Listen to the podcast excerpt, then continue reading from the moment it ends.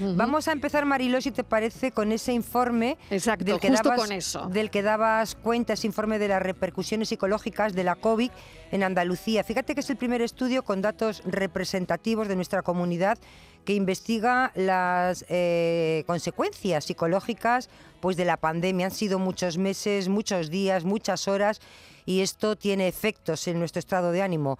Esta encuesta, Mariló, ha sido una muestra que se ha hecho a 3.600 eh, personas, todas mayores de 18 años, y fue realizado en los meses de abril y mayo de este año, del 2021. Entre sus objetivos, bueno, pues se encuentra el análisis, ese impacto ¿no? psicológico de la pandemia y también del confinamiento en relación a estudiar una serie de indicadores, como son los niveles de ansiedad, la depresión, el estrés, el malestar psicológico general, el miedo a contagiarse del que tanto hemos hablado, problemas de pareja, eh, riesgo suicida, entre otros. Y también, Mariló, se ha evaluado las aptitudes frente a la vacunación en Andalucía. Una cuestión, Mariló, llamativa de este, de este trabajo eh, hablamos de esas tres variantes, depresión, estrés y malestar psicológico, pues su impacto no ha sido igual en toda Andalucía. Ha sido mm, ha tenido un impacto muy alto, o sea, mal en ciudadanos de Málaga, de Sevilla, de Córdoba y, Granada, mientras que en Almería y Huelva los niveles han sido más bajos, ahí el impacto ha sido menor, no sabemos por qué. Y en Jaén y en Cádiz mmm, se ha situado en un nivel intermedio. Habrá que ver, Mariló, por qué en esas zonas de Andalucía ha sido más, ha afectado mucho más psicológicamente la pandemia a un sector de la población que en otras, como en Almería y en Huelva, que los niveles han sido muy bajos. No existen diferencias eh, estadísticamente significativas por sexo ni por grupos de edad. Sin embargo, los mayores de 75 años son los que obtienen los niveles más altos en esas tres variables. Lo podemos entender, ¿no? Porque igual han sido las personas que han estado más solas y ese impacto es mayor. Y donde no ha tenido, eh, no ha empeorado, Mariló, ha sido en la relación de la pareja. Estos son algunos uh -huh. apuntes, entre otros. Pues vamos a entrar a desmenuzar este primer estudio, quiero insistir en eso, es el primer estudio con datos representativos en Andalucía que investiga las consecuencias psicológicas de la pandemia con los datos que ha puesto mi compañera Estivaliz sobre la mesa ahora mismo. Pero buscamos una voz autorizada y sobre todo alguien que ha coordinado este informe. Francisco Revuelta es doctor en psicología, director de la revista científica Análisis y Modificación de Conducta y coordinador de este informe Repercusiones psicológicas de la COVID-19 en Andalucía. Francisco Revuelta, bienvenido, gracias por atender nuestra llamada. Pues nada, muchísimas gracias, al contrario, muchísimas gracias por permitirme que, de la, que me den la oportunidad de decir precisamente los resultados, porque los científicos, las personas que investigamos, lo que tenemos que hacer es precisamente después volcar la información que obtenemos en toda la sociedad para su beneficio, como es lógico. Así que muchísimas gracias. Sin duda hemos considerado esta noticia importante para todos. Así que por eso abre desde luego hoy nuestra mesa de redacción, pero nos gustaría saber, señor Revuelta, cómo han hecho eh, el estudio. Bueno, pues eh, la verdad que ha sido una, un apoyo que hemos tenido por parte de la Fundación Centro de Estudios Andaluces, que es una eh, institución pública, una fundación pública de la Junta de Andalucía. ¿Y por qué? Pues sencillamente por como hoy hemos dicho en la mesa redonda, la salud mental también cuenta. Es decir, que durante todo este tipo de tiempo, bueno, pues hemos tenido mucha información muy buena, indudablemente, ¿no? Por parte de personas procedentes del campo de la biomedicina, virólogos, inmunólogos, médicos generales, etcétera, etcétera, de urgencia, pero también en, en el ámbito de la salud era importante. Entonces se ha hecho una investigación que se ha entrevistado, como bien habéis mencionado, a 3.600 personas. Se han hecho vía telefónica por un lado, pero también con una web, pero cuidado, con la web también, digamos, dirigida. Entonces, a partir de ahí, pues nada, hemos obtenido una base de datos muy rica porque hemos evaluado un montón de cosas y después, bueno, estamos sacando los datos. Sí es verdad que hay un montón de cosas que hemos descubierto que merece la pena el continuar investigando. Por ejemplo, eh, algunas de las cosas que ha estado mencionando, indudablemente merecería la pena profundizar. Por ejemplo, el tema de las provincias. ¿eh? Mm. Como es lógico, nosotros hacemos hipótesis y algunas hemos manejado. Es decir, ¿cómo es posible que haya en muchas de las variables, por ejemplo, ansiedad, depresión, estrés, riesgo de suicidio, etcétera, etcétera, cómo es posible precisamente que haya dos provincias que sus niveles sean más bajos, otras en plan intermedio y peores, pues Málaga, Sevilla, Córdoba y sobre todo Granada, ¿eh? que es el tercer grupo. Bueno, nosotros establecemos hipótesis y a partir de ahí, si quiere, pues podemos, podemos ampliar, ¿no? Pero más o menos así es como se ha hecho. Entonces, hemos formado equipo cuatro personas, eh, un catedrático de la Universidad de La Laguna, eh, profesor Peñate, otro de la Universidad de, Sevilla y otros y, dos que somos de, de Huelva, la Universidad de Huelva. Vamos a ahondar, si le parece, profesor, en todas esas razones que nos dejaba eh, que nos estaba exponiendo y sobre todo ¿no? los indicadores que a mí me preocupan mucho, como los niveles de ansiedad, lo que usted estaba mencionando, ansiedad, depresión, estrés, malestar psicológico general. Hay una cosa que a mí me llama también poderosísimamente la atención, que es el miedo al contagio. Si eso lo vamos superando, ese miedo al contagio, y por otro lado, han examinado la actitud que tenemos frente a la vacunación, ¿no? Cuando todavía sabemos que tenemos medio millón de personas a la que difícilmente vamos a convencer, aunque desde luego no faltan los intentos para que se vacunen, ¿no? Sí, bueno, vamos a ver, empezando por la primera parte, la de la ansiedad, depresión y todo eso, ¿no? Eh, los niveles que han salido son altos, bastante altos, es decir, que, que si podemos decir, bueno, pues en la sociedad 14, 15, 16%, como van saliendo en distintos estudios, bueno, pues son niveles más o menos habituales. Pero sin embargo estamos hablando tanto en ansiedad, depresión como estrés en niveles que superan el 35 y que llegan incluso hasta casi el 40%. La ventaja que, que, que, tiene estos resultados es que mayoritariamente no son los casos más graves, sino que son casos leves y moderados, pero indudablemente que están afectando a las personas. Los más graves indudablemente son los más preocupantes. Así que, por tanto, sí hay un índice, o sea, la, pandemia ha afectado en ese tiempo que, que habían, eh, estábamos ya prácticamente en el inicio, me parece, si mal no recuerdo, la quinta ola, efectivamente ha hecho que todo eso suba.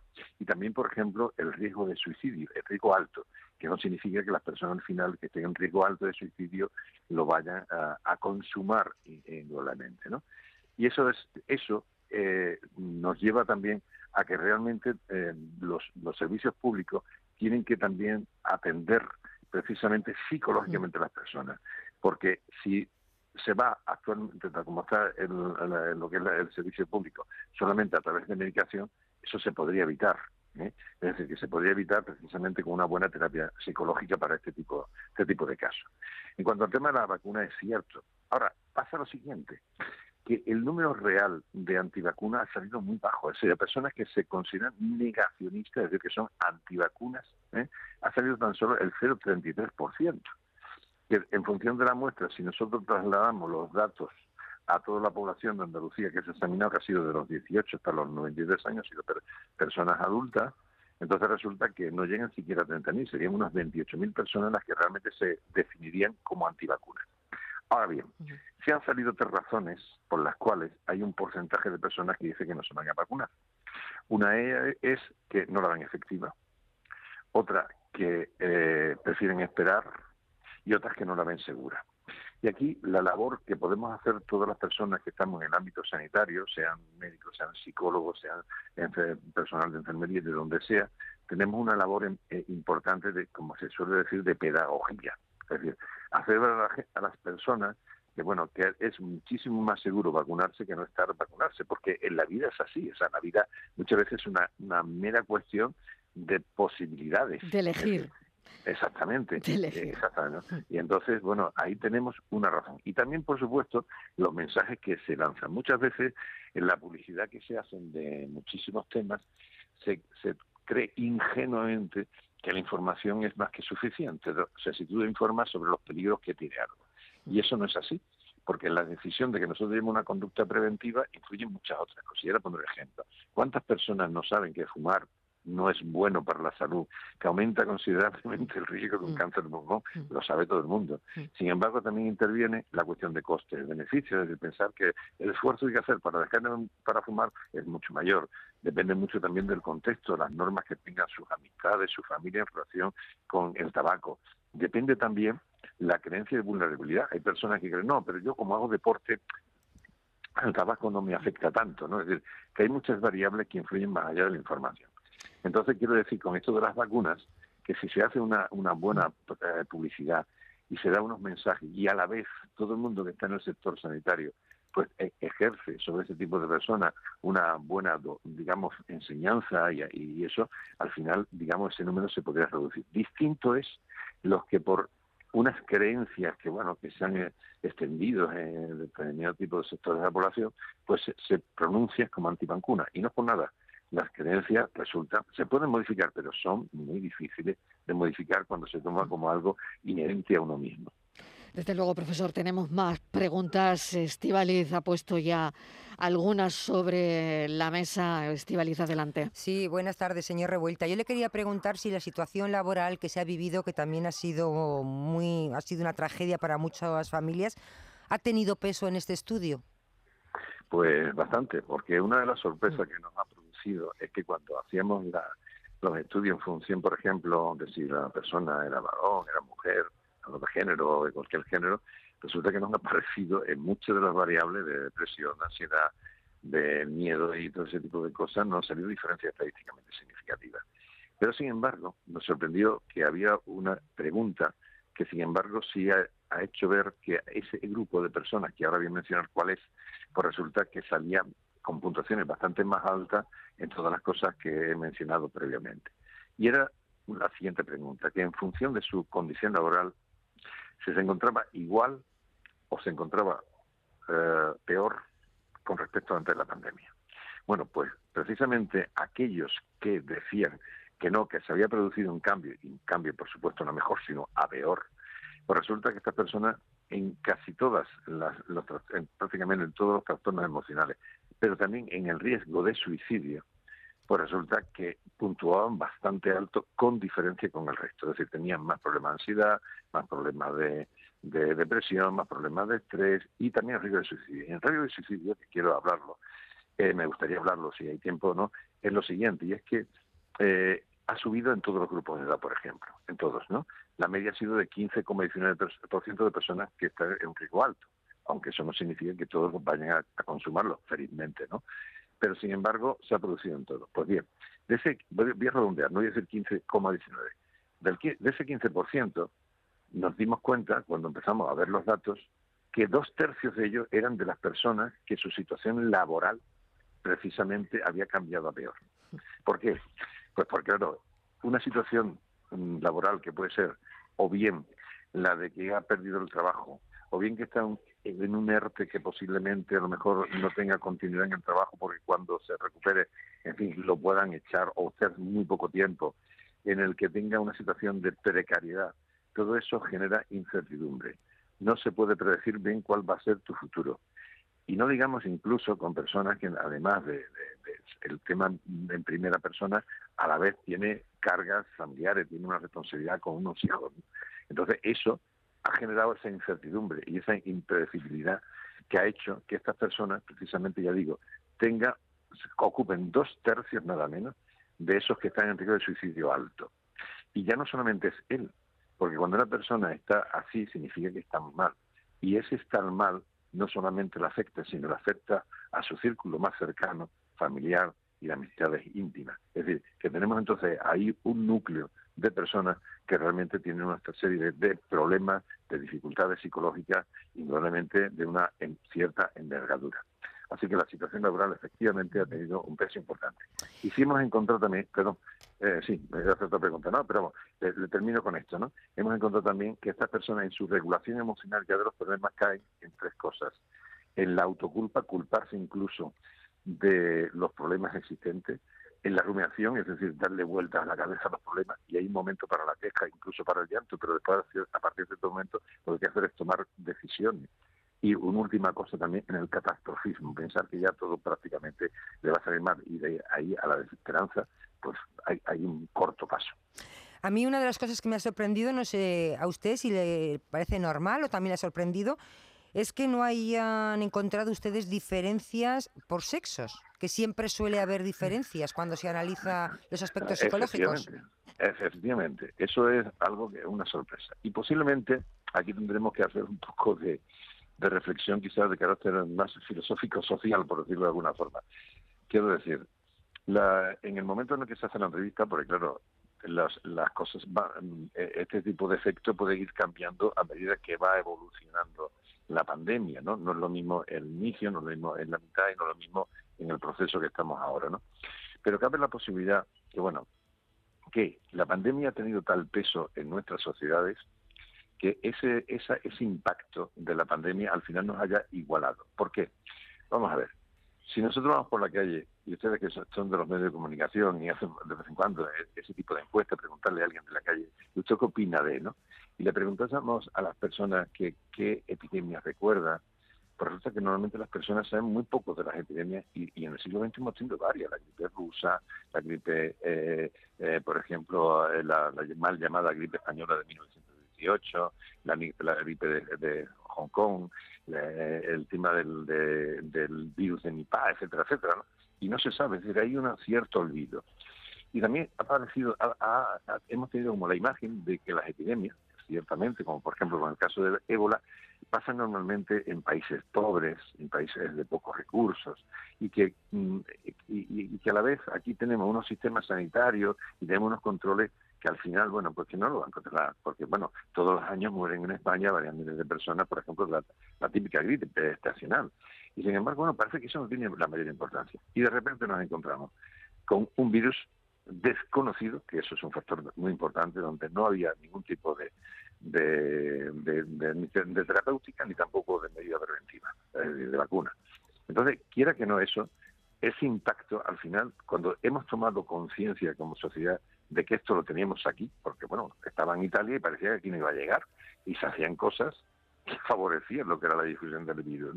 Entonces, cuando hemos tomado conciencia, pero claro, eso nos ha igualado, o sea, el peso propio, el derecho de saber que estamos en una pandemia, donde se nos ha restringido libertades, hemos tenido que estar confinados, etcétera, etcétera, eso posiblemente haya influido normalmente. La verdad es que mm, los resultados que hemos obtenido nos invita a seguir investigando en este sentido, porque nos parece, la verdad, bastante interesante ver muchas cosas de las que nos han aparecido. Es decir, respuestas al 100%, pues tendremos que irla buscando más eh, a medida que vayamos a profundizar. O sea, eso pasa mucho en la investigación. Descubrimos una cosa, detectamos una cosa, pero al final nos plantea nuevas preguntas. Y eso es lo que, lo que, lo que realmente en la situación en la que ahora mismo nos encontramos. Profesor Revuelta, pues lo tengo que dejar aquí. Tenemos los detalles en la mesa de esta encuesta de la Fundación Centra. Insisto en el primer estudio con datos representativos de Andalucía que está investigando las consecuencias psicológicas que nos está dejando en nuestra vida todo esto, ¿no? Es verdad que acabamos de responder por qué no existen diferencias estadísticas significativas por sexo ni por grupos de edad, pero para despedir, y les ruego brevedad también, esto lo podemos superar. Lo podemos superar con un buen apoyo psicológico. Esto seguramente no lo haremos en, en, una semana ni en dos, sí, pero podemos salir adelante. Bueno, pues muy brevemente, efectivamente. Las personas, de todas maneras, todos tenemos nuestros propios recursos para superar nuestros problemas. Pero es cierto, como en cualquier campo, sea en un tema biomédico, sea en un tema incluso de derecho, de economía, bueno, llega un momento en que tenemos que recurrir a un profesional. Y efectivamente hay que hacerlo. Pero con y dos últimas cosas. Tenemos que aprender de lo que ha ocurrido y a la vez no olvidar determinado tipo de cosas porque seguro que en un futuro, ojalá sea muy lejano, desastres de este tipo vamos a volver a vivir, por lo menos como especie humana. Francisco Revuelta, le agradecemos enormemente su atención, que nos haya explicado con tanta paciencia este estudio que nos ha dejado sinceramente preocupados ¿no? por el elevado índice y riesgo de los altos niveles de ansiedad, depresión y estrés que han sobrepasado los estudios previos a las circunstancias pandémicas. Así que gracias por su paciencia, por contarlo con palabras que todos hemos podido entender y esperemos que esta situación en próximos estudios mejoren o reflejen una mejoría. Francisco Revuelta, doctor en psicología, director de la revista científica Análisis y Modificación de Conducta y coordinador del informe Repercusiones psicológicas de la COVID-19 en Andalucía. Muchísimas gracias. Muchísimas gracias a ustedes. Encantado. La tarde de Canal Sur Radio con Mariló Maldonado.